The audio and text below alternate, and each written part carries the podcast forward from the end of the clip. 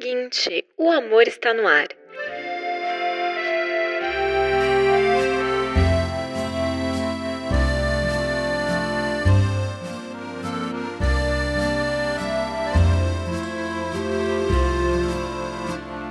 Nos inspiramos na história de Eleanor e Park, protagonistas do livro da Rainbow Rowell, e pedimos para os leitores da seguinte nos contarem suas histórias de amor. Nesta série especial, você vai ouvir algumas delas, que foram selecionadas pela nossa equipe e narradas por autores da casa. Neste episódio, conheça a história de TJ e Flor, narrada por Oscar Pilagalo.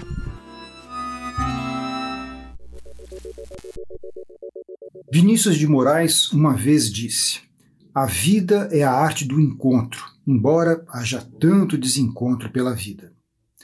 Se me perguntassem, uns seis anos atrás, talvez eu não interpretasse o significado dessa frase como faço hoje, pois até aquele momento, naquela livraria, eu nunca tivera um encontro que me tivesse feito contemplar a arte da vida, até eu vê-la.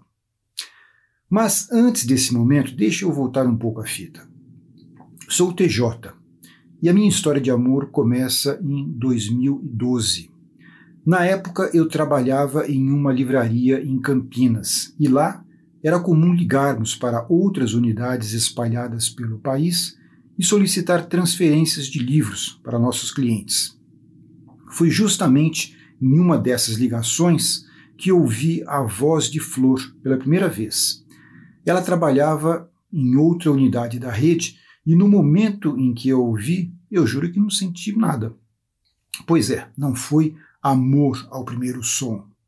Éramos colegas de trabalho e na correria do dia a dia eu não ia flertar com alguém só por estar trabalhando bem, sabe? Mas tenho de admitir, a moça mandava bem. Encontrava livros perdidos em estoque e salvou a minha pele mais de uma vez. Por isso comecei a ligar diretamente para o ramal dela com mais frequência e ficamos afetuosos em nossas ligações, mas sem deixar o profissionalismo de lado. Os anos foram se passando e eu me dediquei ao trabalho. Ganhei uma promoção que me levou a ser transferido para uma unidade em São Paulo. A minha vida mudou drasticamente. Tive pouco tempo para me organizar e me mudar. Cheguei a São Paulo no fim de ano, quando o fluxo de clientes é sempre mais intenso. Meu foco no trabalho era tanto que mal me dei conta de que estava trabalhando na mesma unidade de flor. Com um porém, ela havia também sido promovida e realocada para outra unidade. Ainda não era o momento de conhecer a dona da voz que me ajudava tanto. O tempo passou e eu, que já estava me sentindo mais acolhido no novo ambiente de trabalho, comecei a bater papo com meus colegas e, eventualmente, perguntei de Flor. Todos diziam que ela era legal, esforçada, muito bonita, mas alguns iam além e me diziam que ela era encrenca. Minha curiosidade se atiçou eu não conhecia muitas pessoas que eram definidas com essa palavra, encrenca, sabe? Em janeiro de 2015, a correria do Natal havia acabado, mas estávamos nos preparando para a volta às aulas. Eu estava tentando decifrar o que fazer com uma pilha de livros paradidáticos quando senti o cutucão de um colega de trabalho. Olhei para ele, que disse com um sorriso maroto: a flor está aqui na loja, e me indicou com a cabeça a direção em que ela estava. Juro que meus olhos a avistaram, meu coração perdeu uma batida e eu tive que me lembrar de como respirava. Ela estava ali, cercada por mil e uma obras de ficção, e, ainda assim, era a coisa mais inacreditável em meio à livraria. Quando me recuperei do soco que acordou minha libido, tomei o meu rumo para me apresentar. Me aproximei, tentando parecer o mais confiante possível, e disse: Estou te devendo muitos chocolates. Falei isso, pois sempre que eu precisava de um livro, eu prometia chocolates, caso ela encontrasse. E ela sempre encontrava. Rimos um pouco, mas eu tinha que voltar ao trabalho e ela tinha que ir embora para encontrar outra pessoa. É, pois é, quando eu a conheci pessoalmente, ela estava indo se encontrar com outro cara. Mas eu não me importei. Assim que eu a vira, meu coração já tinha me dito que era ela. Adicionei Flor no Facebook no mesmo dia e conversamos por muitas horas, até de madrugada. A cada mensagem trocada, eu me sentia mais e mais apaixonado por ela. Então resolvi ser bem aberto e direto sobre como eu me sentia. Ela poderia ter fugido, mas ela ficou e me ouviu e me contou mais sobre ela. Até que eu disse: Está decidido, quero te conhecer. Vamos sair? Ela não topou logo de cara, mas depois de uma ou duas semanas conversando e implorando, ela cedeu e enfim marcamos o nosso primeiro encontro. Eu queria ir a um lugar onde ficássemos à vontade, então eu a levei a um pub irlandês chamado Finnegan's, na região de Pinheiros. Estava nervoso por não saber o que ela acharia do lugar, mas sempre gostei muito da cultura irlandesa e uma banda de blues tocaria no pub naquela noite. Fiz o meu melhor para tirá-la para dançar e cantarolar partes que eu sabia da música ao pé do seu ouvido. Estendemos a noite para uma caminhada pelas ruas da cidade, enquanto falávamos mais sobre a gente e sobre o que queríamos para nós. Àquela altura, eu já sabia que não era a única pessoa interessada nela, romanticamente. Ela estava saindo com outro cara, mas eu realmente não me importava com o fato de não ser exclusivo. Eu estava feliz com o que tínhamos, as coisas estavam apenas começando e tudo o que eu precisava para um bom primeiro encontro era torná-lo inesquecível. Fiz o meu melhor. Até toquei gaita. Enfim, foi um ótimo primeiro encontro, mas essa não é uma história apenas de encontros.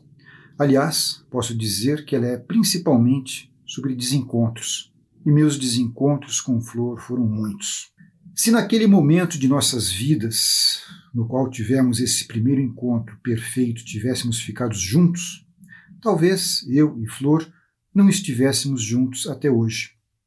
Mas foi nosso primeiro desencontro que nos garantiu todos os outros encontros de nossas vidas.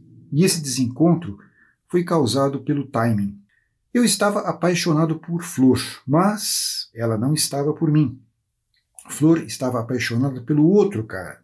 E estava tudo bem, até eu querer mudar as coisas. Pedi Flor em namoro, mas ela recusou. Então achei que o mais saudável era me afastar. Assim, nós dois poderíamos seguir com nossas vidas. O afastamento não foi fácil. Tentei insistir por um tempo mas eu não queria tornar a nossa relação desconfortável. Nos afastamos de vez quando resolvi sair do meu emprego e buscar outras coisas. Fui para Piracicaba e deixei de falar com ela. Passamos um ano sem contato e fui tocando a minha vida normalmente. Tive outros relacionamentos breves, mas sempre pensei nela. Certo dia, uma antiga colega de trabalho me contou que Flor havia sido promovida e que ia voltar para a unidade da Avenida Paulista, da livraria. Achei uma boa notícia, tão boa que resolvi parabenizá-la. Então veio o segundo desencontro.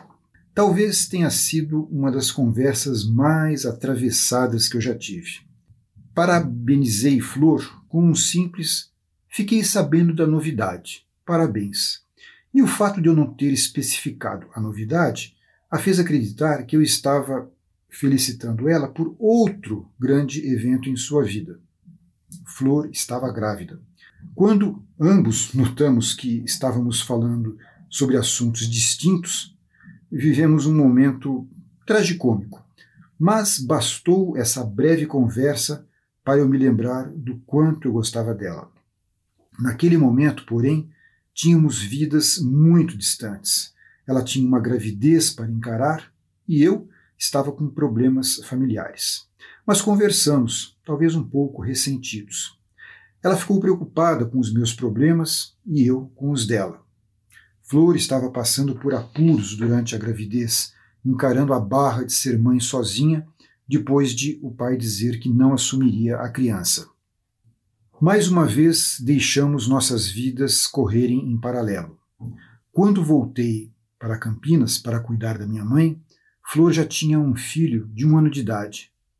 Conversávamos por mensagens, mas estávamos encarando o pior dos nossos desencontros o desencontro das nossas motivações.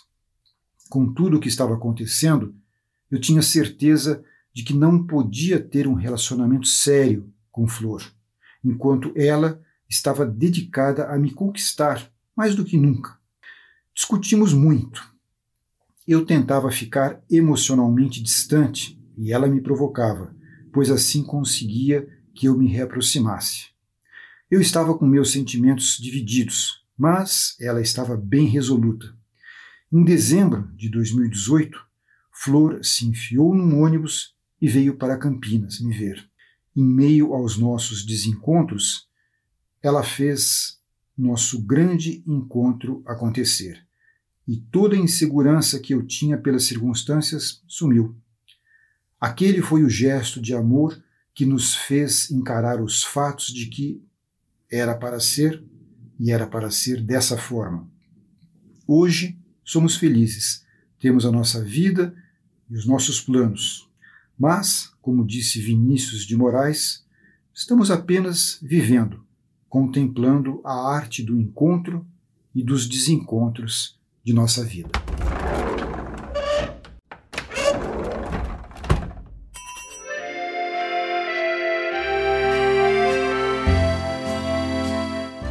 Este episódio foi narrado por Oscar Pilagalo, autor de Lua de Vinil.